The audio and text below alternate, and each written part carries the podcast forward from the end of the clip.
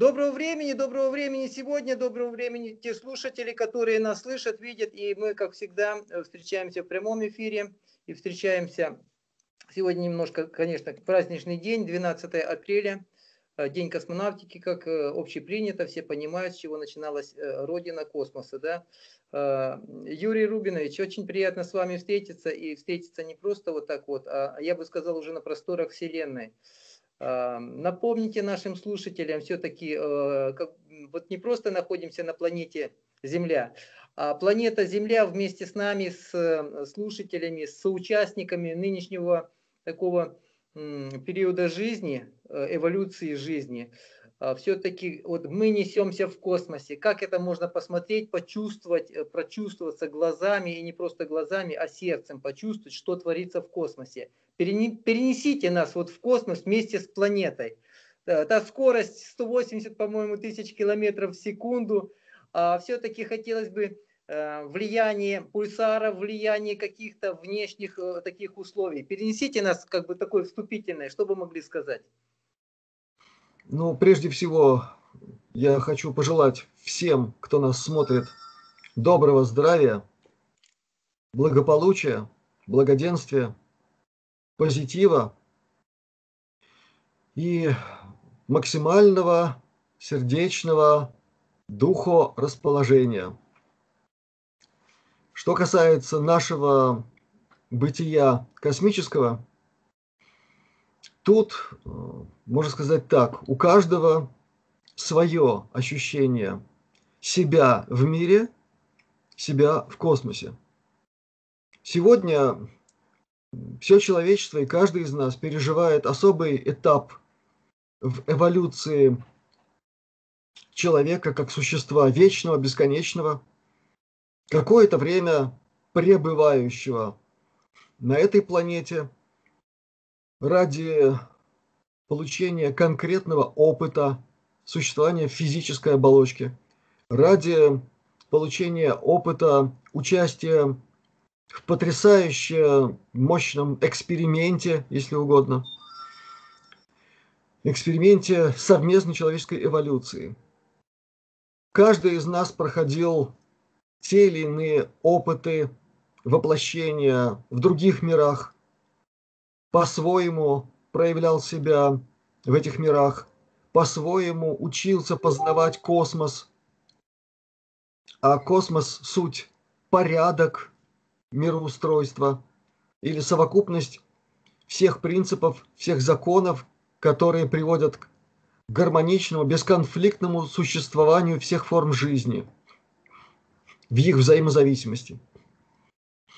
И вот по мере того, как человек научается видеть эту незримую, но явную связь всего со всем, по мере того, как он идя путем познания мира с помощью прекрасного инструмента, данного нам великим посвященным Гермесом Трисмегистом, по подобию, как вверху, так и внизу, как внизу, так и вверху, прикладывая к этому древнему знанию современное понимание этого всепроникающего принципа, соединяющего все формы жизни. Мы сегодня называем это фрактальные явления.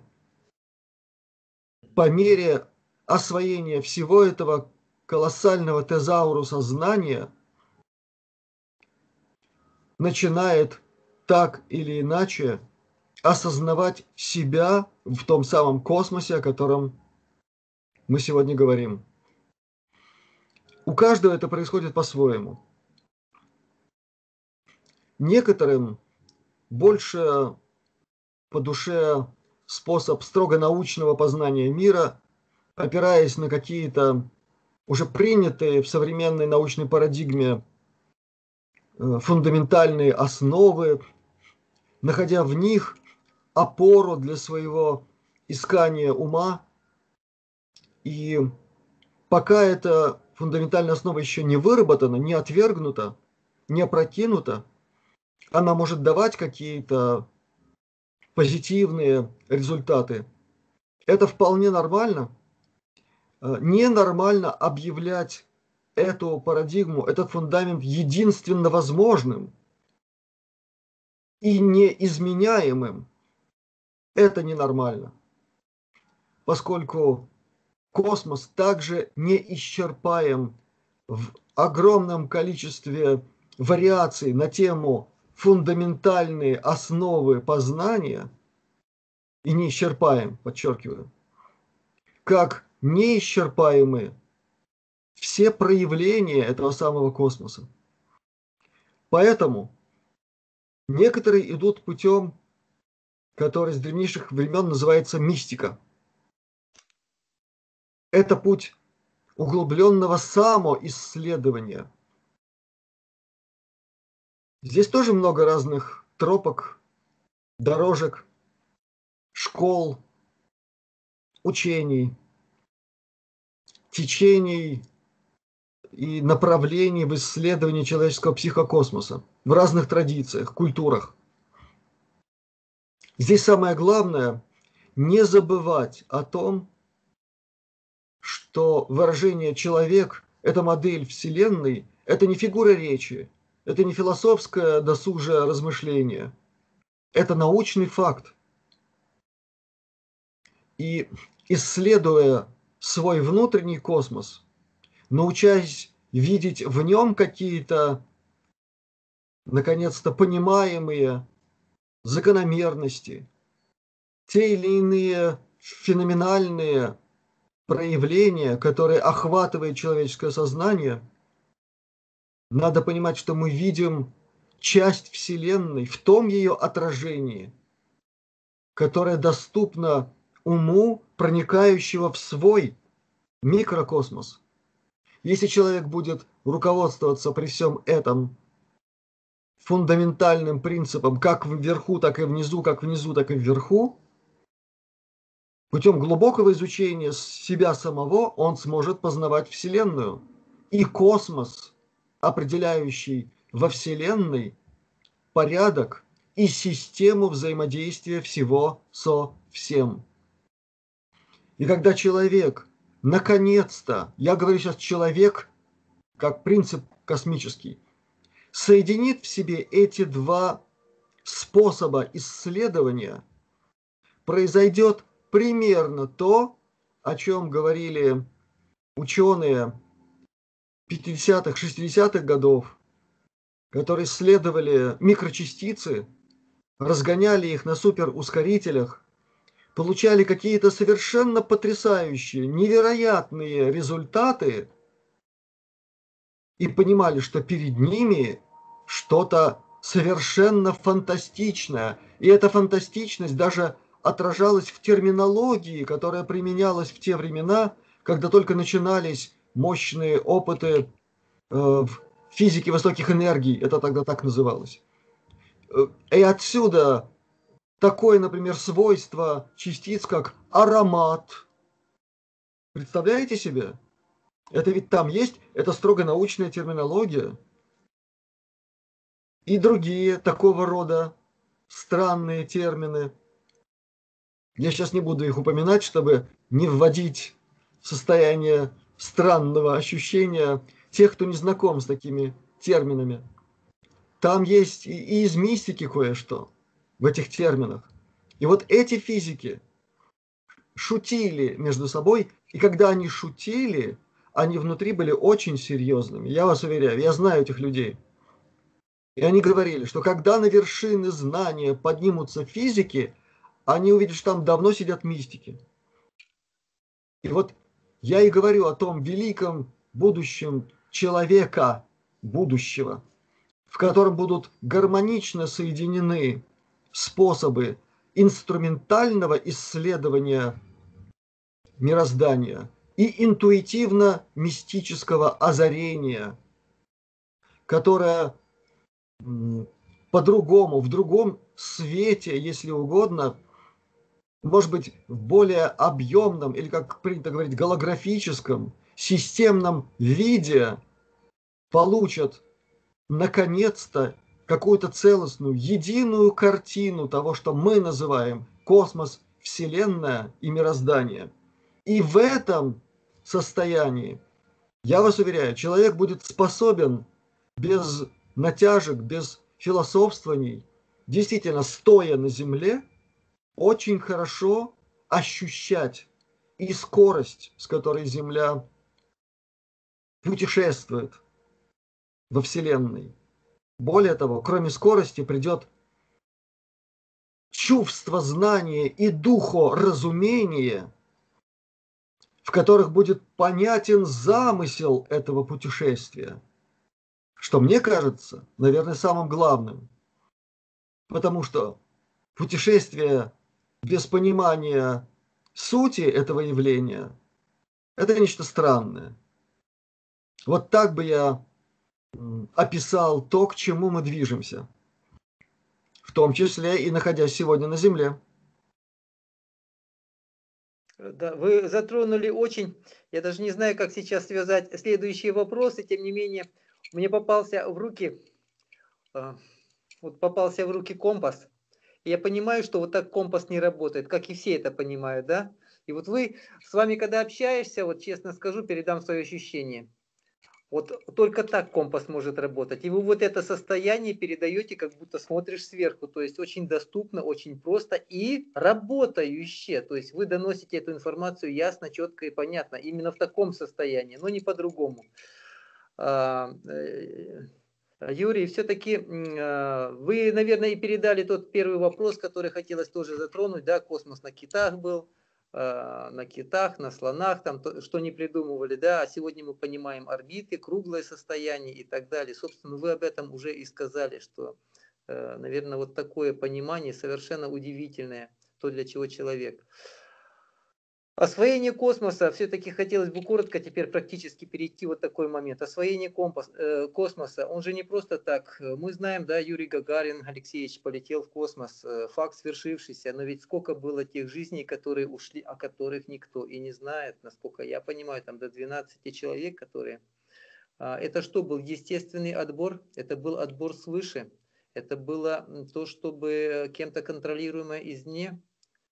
Это свершившийся факт, выбран Гагарин, а не кто-то другой. Это была случайность. Что по этому факту можете сказать? Ведь многое это закрыто, мы знаем, это засекречены многие вопросы. Получился Гагарин, который улетел. Если по-настоящему серьезно, как это делают специалисты в своем деле – просеять всю эту мешанину как бы случайных фактов через тончайшее сито глубокого системного исследования, привлекая самые разные способы исследования, включая ту самую мистику, которой надо умело пользоваться. Мы обнаружим, что ничего случайного нет – нет ничего случайного и в том, что человек, о котором мы знаем из официальных органов информирования, как о первом космонавте Советского Союза, человек был по фамилии Гагарин. Э, эта фамилия очень хорошо говорит о многом. Между прочим, есть э, такая книга «Сокровища Валькирии», написана очень толковым человеком, я пока так аккуратно скажу, который действительно многое почерпнул из знания о пра-пра-пра-древнем языке, из которого в наш язык перешли многие корневые группы, содержащие в себе настоящий космос понятий – в том числе и корень «га», который означает равномерное циклическое движение. Это один из вариантов прочитывания сути и смысла этого корня. Там на самом деле гораздо больше всего, несколько слоев этого знания. Поэтому фамилия – это просто символ, символ, обозначение некого принципа, который включился в момент проявления этого человека в нашем мире. Вне зависимости от того, каковы были реальные факты. Я подчеркну здесь это. Я сейчас беру символ, который стоит за этим человеком. И выбор его, я думаю, что это тот самый пример блестящего профессионализма тех, кто стоял за этой программой. Продумано было максимально. Все. Все, что можно было продумать в той ситуации, в той системе, которая была придатком тайной космической программы Советского Союза, о которой ни тогда, ни, к сожалению, сегодня толком никто не знал и не знает. И вот здесь трагедия. Потому что советская космическая программа официальная,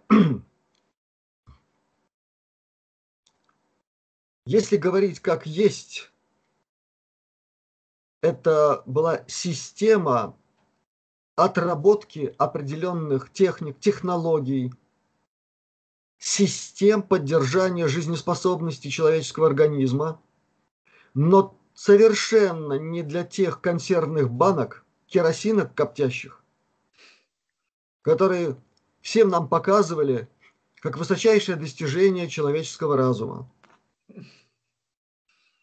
Все это использовалось втихую, как небольшая часть той действительно колоссальной науки, которая работала на неведомый советскому человеку космос, запретный для него, и не просто под страхом репрессий. Мы знаем, как и в Советском Союзе работала система убирания лишних говорунов не менее беспощадная, чем это было у западных коллег, если угодно. Поэтому, возвращаясь к имени и образу Юрия Алексеевича Гагарина, можно сказать только одно. Этот человек, как потрясающий яркий маяк, работал показывая человечеству один из путей развития человеческого общества. Вот кем он был, какую миссию на самом деле он совершал. И эта миссия в тысячу раз более важная, чем та, которую он, ну, будем считать, совершил, осуществив некий полет – я сейчас так осторожно об этом говорю, не в последнюю очередь опираясь на очень большое количество новых фактов, известных и о официальной, так сказать, космонавтике, и о закрытой, той самой, где применялись технологии на тысячи, десятки тысяч лет опережавшие и опережающие нашу нынешнюю якобы суперкосмонавтику. Еще здесь можно сказать следующее.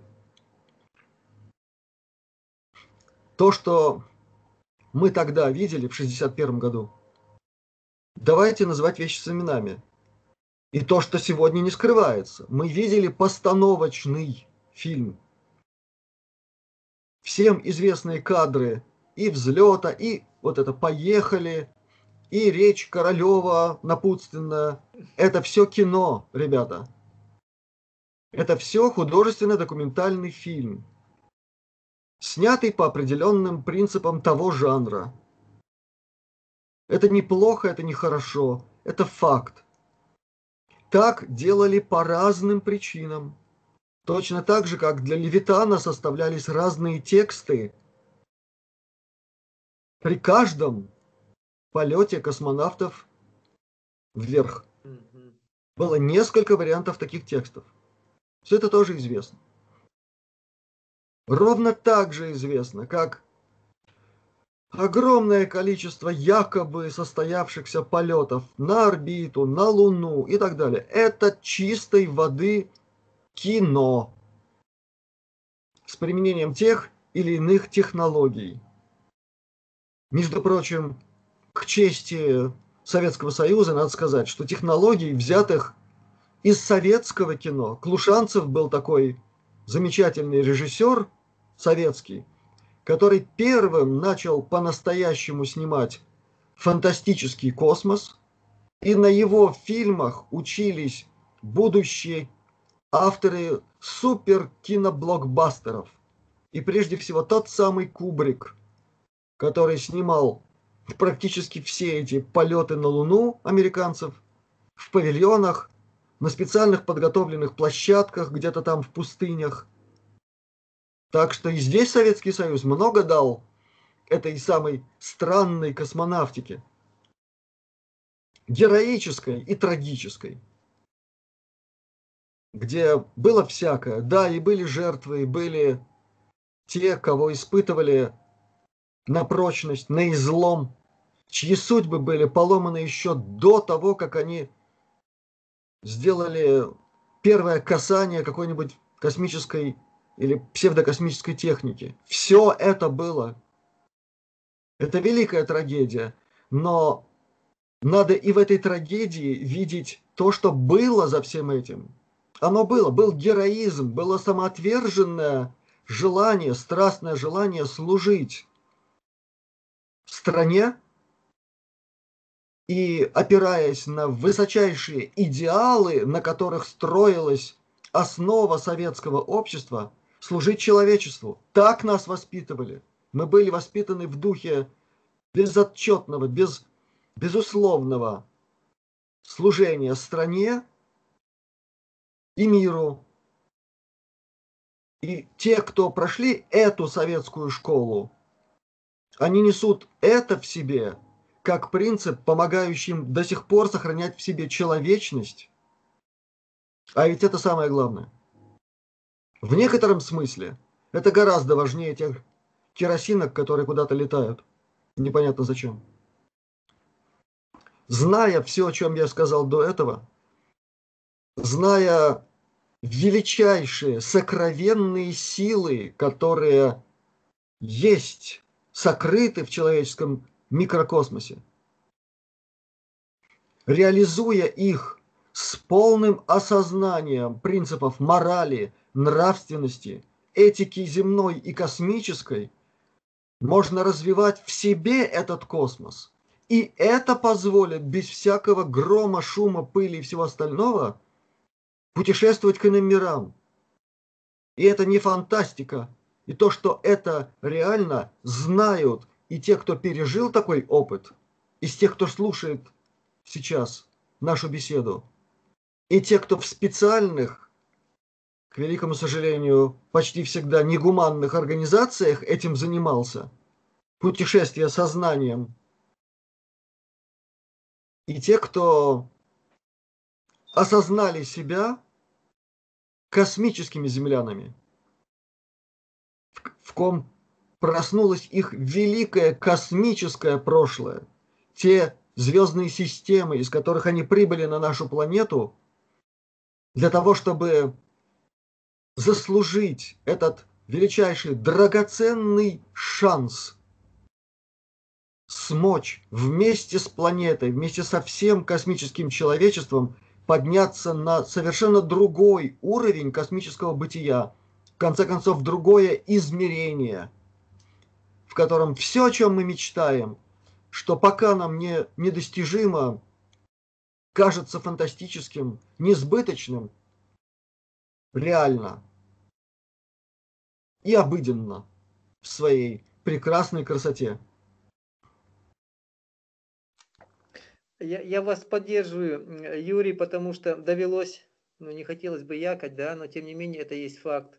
А, подтверждаю, мне казалось эм, честь оказаться в кругу космонавтов а, на 70-летии юбилея, э, юбилея в кругу космонавтов. И те разговоры, Э, тот дух, вот как вы сейчас говорите, это совершенно другое человеческое качество такое, когда нет границ, в чем-то нет границ. Вероятно, вот это вот, побывав там, это у Аксенова тогда на день рождения, побывав в космосе, это совершенно другого, другой уровень мышления.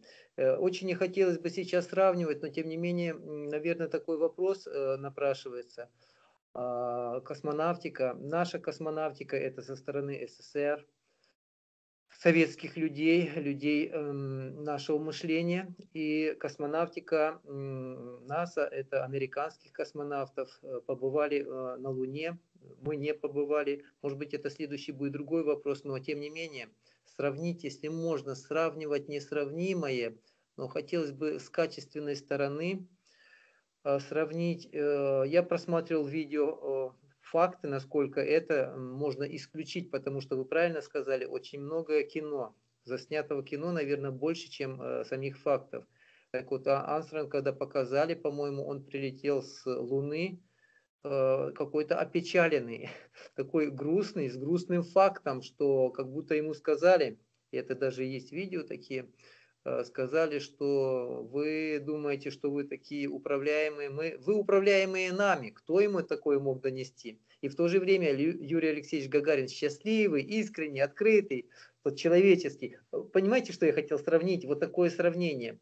Неужели это сравнение можно теперь вынести, что полеты в космос это тоже кто-то кем-то управлял одновременно, может быть. Это соревнование не столько двух систем Э, экономик и политик э, на Земле. А может быть, это оттуда? Что бы вы могли сказать?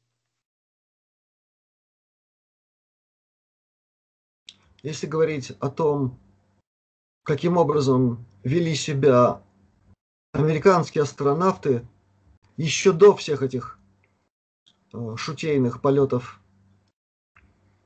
куда-то там наверх, повторяю, на керосинках, потому что люди глубоко и серьезно знавшие технологии, настоящие реальные мощности ракет, Сатурн и так далее, они, они прекрасно все понимали, что за цирк происходит. Сейчас мы говорим о психологическом состоянии тех астронавтов. Еще до всех этих полетов космонавты и астронавты люди с очень хорошо развитым интеллектом. Не надо забывать, что многие в эту сферу приходили из авиации. В свое время почти все, почти всегда. Это потом уже начались полеты исследователей, инженеров, еще так далее. А вначале это были военные летчики, которые были не дураками. И когда этому летчику показывают металлическое корыто и говорят, вот потом мир будет видеть, что ты вот в этом летал. У человека глаза на лоб лезут, он видит рояльные петли, которыми закрывается люк. И он понимает, что это никуда лететь не может. Ни на какую орбиту. И таких обломов было огромное количество. А теперь представьте, как им надо было себя вести – на публике, якобы вернувшись с орбиты или еще с какого-нибудь героического, в кавычках, задания такого рода. Это уже были люди с надломленной психикой, потому что эта ломка была колоссальная. Самое трагическое было не это, а то, что они не знали, что все это потешное явление для того, чтобы организовать только одно – дымовую завесу за которую нельзя глянуть. А если глянешь, там ты и останешься. Это самое, может быть, трагическое для них было. Потому что в то же самое время эти земляне уже летали объединенными экипажами и на Марс, советско-американская экспедиция 62 года. Они давно уже в качестве пушечного мяса были и на Луне, и на Марсе объединенные военные космические силы, которые под неволей, под нацистами, под немцами были вынуждены отдаваться туда, превращаться в, мясо, в которое их превращали марсианские местные существа, жившие там. Все это уже было. десятки лет. Поэтому там, конечно, печаль была существенная. Были и другие моменты, о которых знают те, кто в курсе насчет технологий стирания памяти, полного или фрагментарного. Когда человек, выполняя какую-то миссию, ничего о ней не помнит. Ничего. А перед выходом на публику журналистам получает четкий инструктаж. Ты говоришь вот это, это и это. И тебя будут спрашивать об этом, этом, этом. И вдруг какой-нибудь вопрос неожиданный, и у него ступор, он не знает, что говорить. И тут все равно, о чем он не знает. О том, что видел на Луне или не видел, или на орбите и так далее, и так далее. Вот как ни странно, советские космонавты вынуждены точно так же молчать обо всех странностях, с которыми они сталкивались, действительно летая на орбиту. И каждый такой полет, это была чуть не... Почти всегда это была почти катастрофа. И об этом надо говорить. Потому что нельзя такой техникой летать туда. И предупреждали об этом много раз людей и в Советском Союзе, и в Америке, те, кто знал и знает, что это такое. Но все-таки это было. И советские космонавты, а потом российские, ведь э, они все-таки осмеливались что-то сказать, и это потом разлеталось по всему миру. Например, о том, что с орбиты вдруг в каком-то странном состоянии космонавт непонятным образом для себя мог увидеть оттуда что-то на Земле невооруженным глазом. Что-то происходило с его психикой. Или он слышал какие-то звуки, которые были настолько явственные, что там только, только одно можно было решить, что я схожу с ума. Ведь они так же рассказывали, правильно? И Аксенов об этом говорил, и, и Рукавишников об этом говорил. И другие, тогда, когда уже рисковать было нечем. Поэтому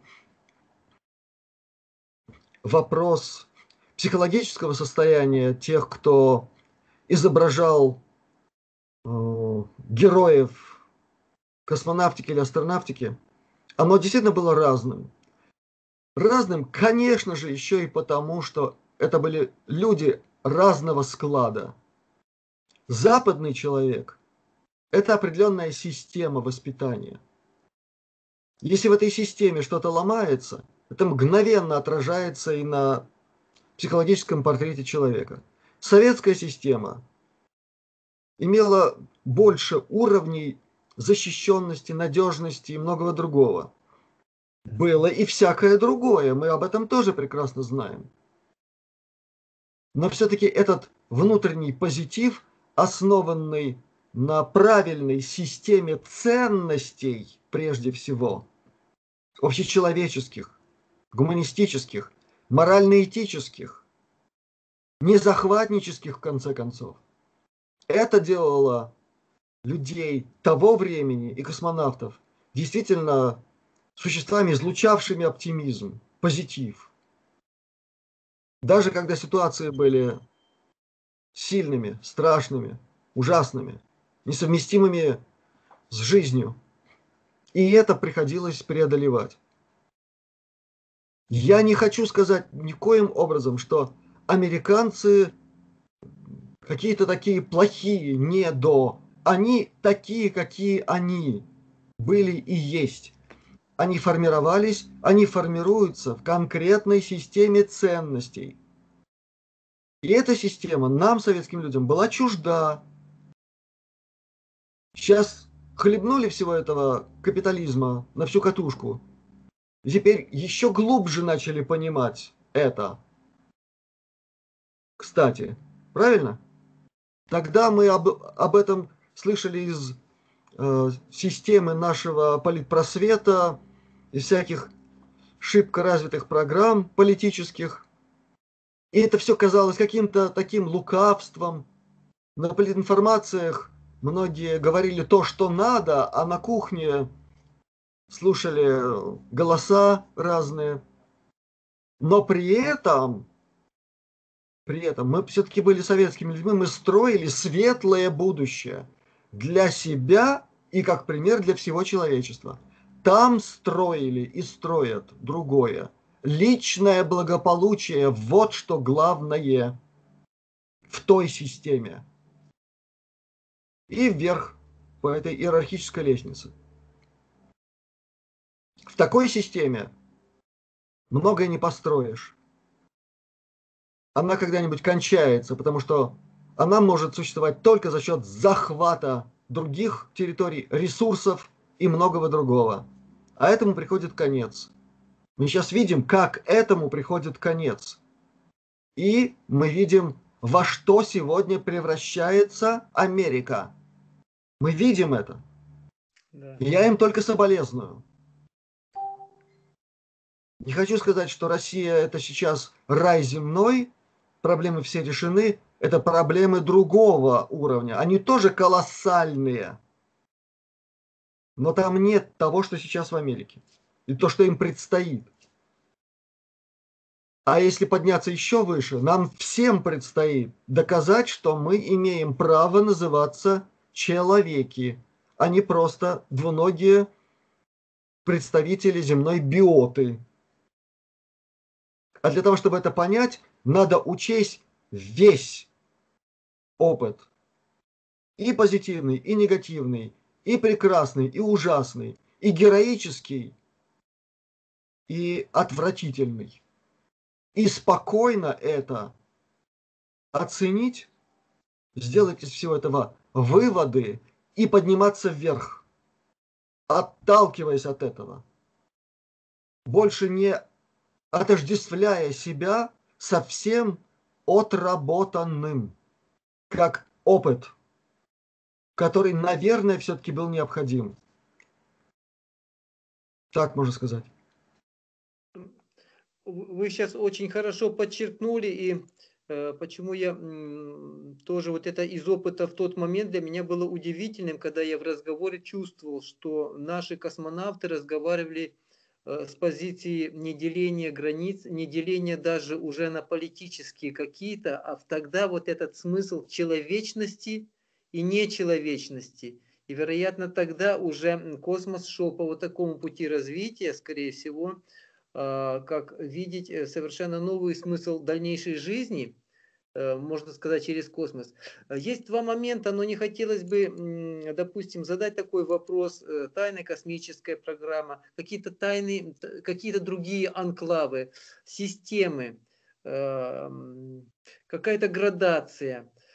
Что вот по этому вопросу, если можете вот так сказать, чтобы немножко понимать, что есть, вы затронули и про Луну, и про Марс, и э, как все-таки структура это строится?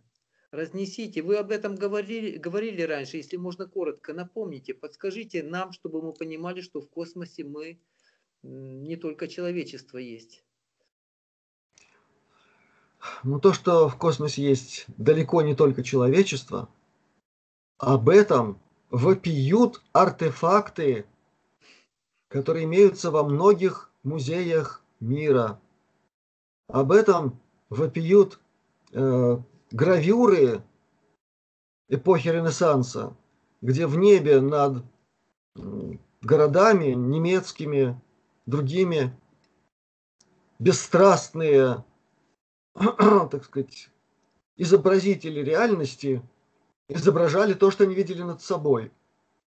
Войну разных летательных аппаратов над своими головами.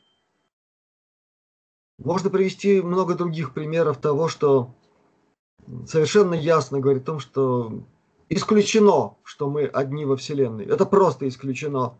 Даже если просто опираться на нормальную научную логику. Вот если идти по логике, неизбежно необходимо прийти к тому, что человечество не может представлять собой только земную какую-то форму. Дело даже не в Вернадском и в его предшественниках. Сейчас эту тему затрагивать не буду. Если касаться темы тайной космической программы ее структуры, то она базируется на фундаментальном принципе рассредоточение, компартментализация, иными словами, как они это называют. Когда то, что задумано как какая-нибудь очередная программа, ее технологическом смысле распределяется по самым разным территориям, где на этом уровне нет никакой разницы. Это Китай, Иран, Северная Корея, Юта штат или э, где-нибудь там Жмеренко, простите. Потому что эта система, она и есть главная. И под нее заточено все на сегодня, пока еще. Она рулит. А ею рулят единицы, которые называют себя властителями этого мира. И вот эти единицы, они обладают, ну, аккуратно скажем, почти всей информацией и о конкретных программах, и о том, какие технологии там применяются, где это все реализуется, где это все собирается в виде частей и целого. А это распределено и по Земле, и по заводам, которые находятся на Луне, и по заводам, которые находятся на Марсе, и на Церере, и на других объектах в Солнечной системе – и вот тут мы сразу касаемся темы колоссальной сложности.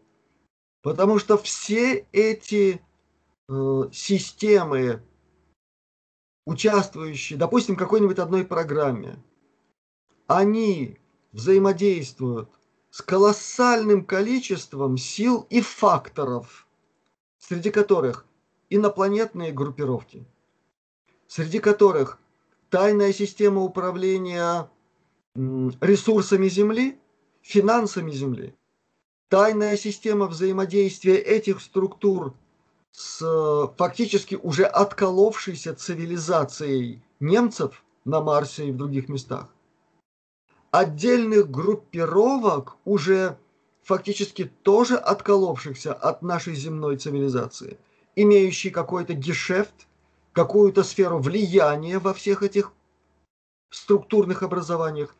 Это такой клубок всякого вида взаимодействий, что в нем толком, чтобы разобраться, это надо годами изучать эту проблематику. Годами. И в конце концов выяснится, что вы только какую-то одну программу из глобальной и космической Э, всеобъемлющие тайны космической программы вы изучаете. Вот как все сложно. Поэтому, чтобы не превращать нашу беседу в рассмотрение вот этих всех аспектов, под аспектов, под программ и так далее, давайте оставим это, может быть, на какие-то другие наши встречи. Сегодня мы говорим о том, что нас связывает э, с днем который мы называем День космонавтики. Да. Э, то, что день, день космонавтики, тем не менее задаются все-таки вопросы такого земного плана. Луна, Луна, Земля, День космонавтики. Собираемся сколько, сколько планировалось полетов на Луну. Что вы скажете по Луне? легче может на Марс улететь. Почему с Луной так обходились? Хотя много сказано, да, там много тайных, там 10-20 тайных там каких-то этих самых о Луне. Но мы не об этом пересказывать. Э, ваше мнение все-таки полет на Луну первый, последний, а планируется еще? Или все-таки то, о чем все говорят? Ну, я еще раз повторю. Официальная программа полетов на Луну, Аполлоны, так называемые, это действительно фикция. Но она осуществлялась э, при определенном участии еще и Советского Союза, который осуществлял прикрытие информационное. Это была договоренность. определенных структур, именно тех структур, которые и так или иначе входили в систему принятия решения в тайной космической программе. Кое-что, немного, но, но так прилично, рассказал на эту тему замечательный человек Уильям Милс Томпкинс. Я о нем говорил. Книга которого в двух томах вышла и получила потрясающее publicity. Так вот, буквально вчера я поместил в свободный доступ перевод первой книги его на русский язык. И она доступна теперь.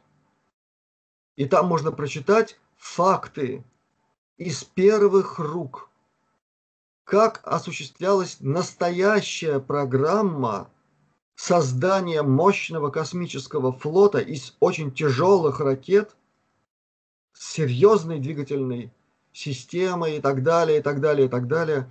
Как все это осуществлялось под прикрытием вот этой дымовой завесы, этих хлопушек, которые дальше Бискайского залива не улетали.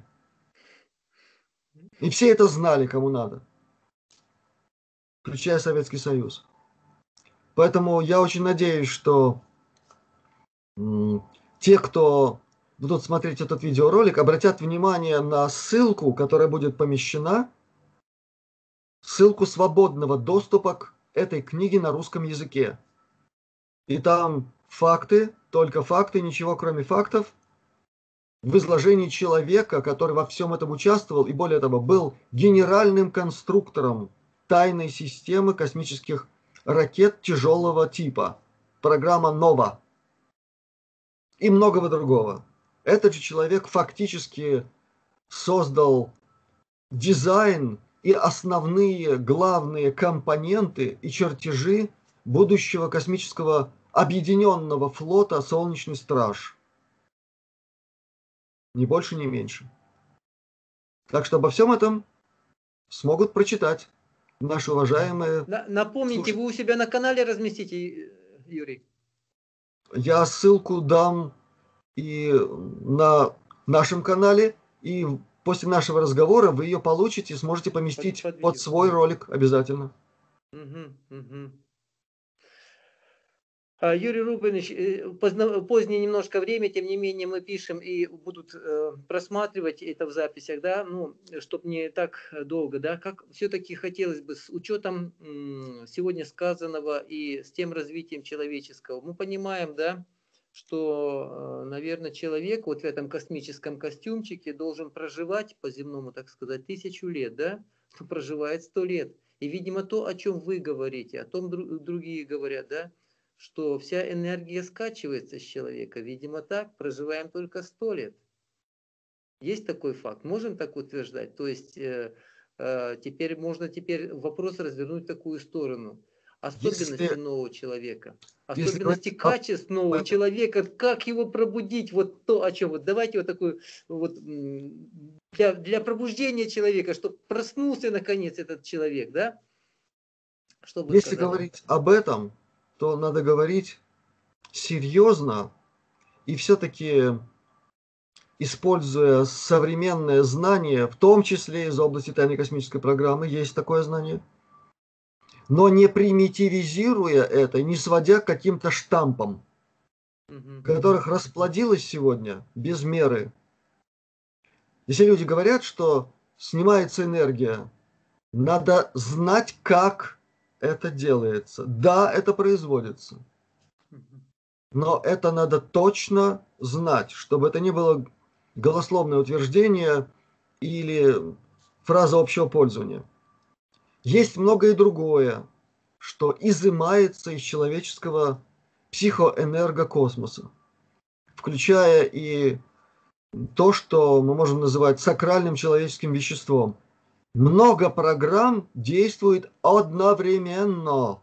Нельзя их все сводить к съему какой-то энергии. Кстати, еще надо представлять себе, а что это за энергия? Физику этой энергии надо не на уровне ля-ля, а на уровне точного знания. представлять, тогда будет точно ясно, что именно снимается, каким образом. А если мы это знаем, вот тогда только мы можем говорить о том, а как это можно предотвращать. Понимаете? То есть должен быть серьезный разговор, без спекуляций, ради красного словца. И в нашей сегодняшней беседе речь об этом не будет идти. Незачем. Я просто хочу сказать, что человек нашего типа может жить десятки тысяч лет, если, и вот тут начинается, разгибать пальцы, если будут соблюдаться конкретные условия. А это включает в себя огромное количество факторов. Начиная, простите, от экологии, примитивной, да? Только не в том виде, в котором нам ее сегодня пихают в нос, и ради защиты, якобы защиты которой нам сегодня урезают жизненное пространство и загоняют в прокрустово ложе, была Agenda 21, то есть расписание 21 века, а теперь еще и, другой вариант. Это фактически в концлагерь превращают нам наше будущее. Не дождетесь, сразу могу сказать. И надо сюда же включать и другие факторы нашего бытия, в которых надо наводить порядок. И вот когда это будет сделано, я надеюсь, мы поживем при этом времени, эти факторы уже дадут возможность нашим организмам включать на всю катушку элементы саморегуляции, которые у нас блокированы вот этими отрицательными факторами. Да если они просто начнут нормально работать, это уже сотни лет нормальной работы физиологии, энергофизиологии, психоэнергофизиологии и того, о чем наша медицина еще не догадывается. Замечательно. Какие еще резервы есть? Даже на том уровне, который сегодня все-таки может как-то осознать наука.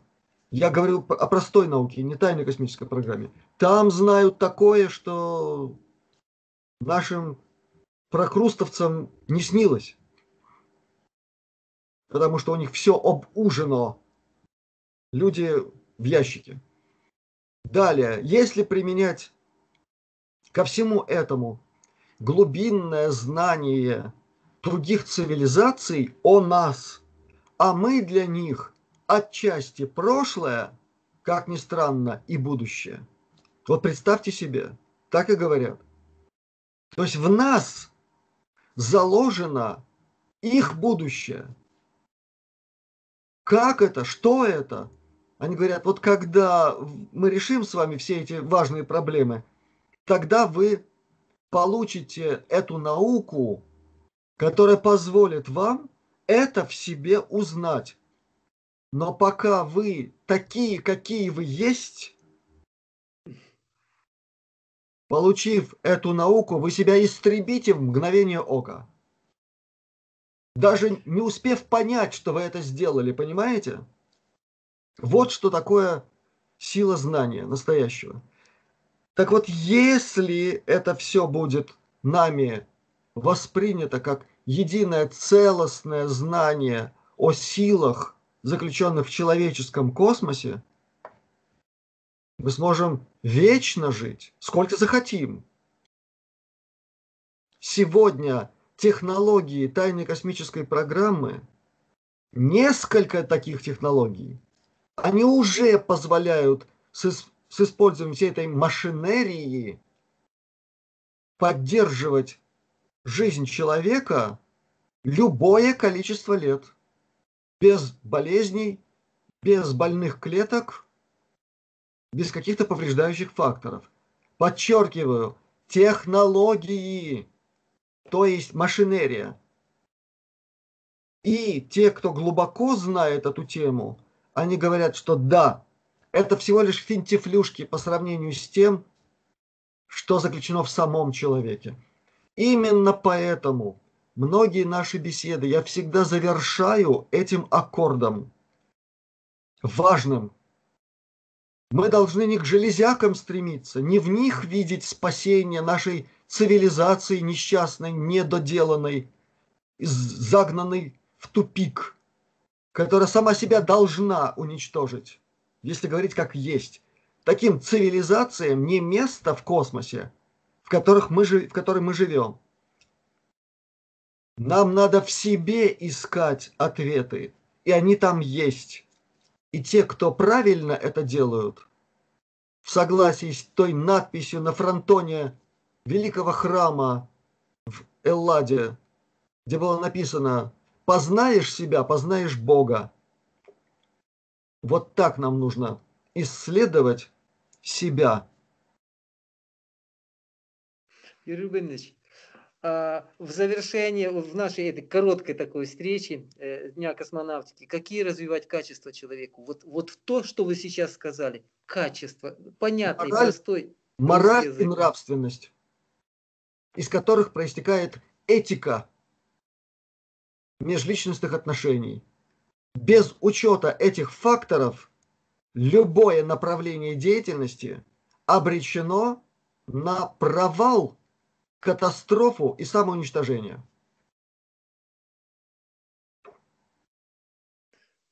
Вот так. Э, благодарим за эту встречу. Вы сейчас очень четко подчеркнули. Э, друзья, товарищи, единомышленники, если можно сказать, те, которые понимаем, да, в одном сегодняшний день, День космонавтики, подняли мы вопросы, коснулись, э, и коснулись, конечно же, э, можно сказать, вот в последнем нашем, э, в крайнем нашем высказываниях, это человеческих качеств, к тому, к чему нам стремиться дальше.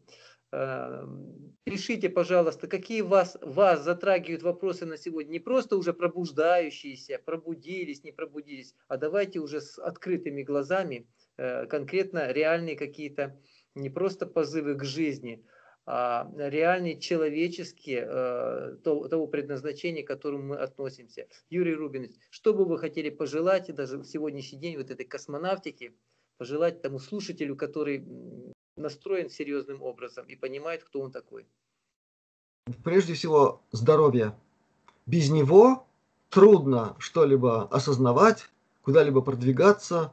Трудно, но можно, конечно, но лучше со здоровьем, полноценным.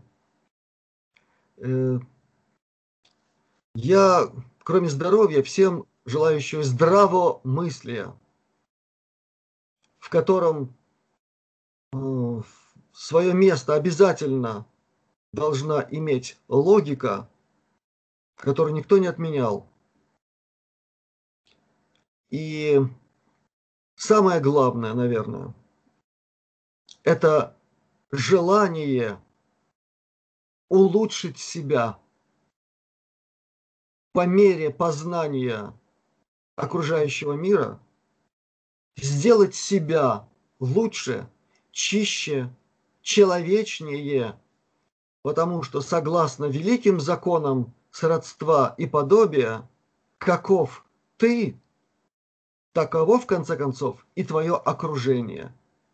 И если мы будем успешны в этом деле – мы в конце концов новыми энергиями насытим не только нашу планету, но и всю Солнечную систему и станем поистине космическими существами. К этому я всех призываю. Благодарим вас за эту уникальную встречу, благодарим за ваше пробуждающее, так сказать, напутствие каждому из нас. До новых встреч, всего самого прекрасного, здоровья всем, всем нам. Всех благ. Всего хорошего. До встречи. До встречи.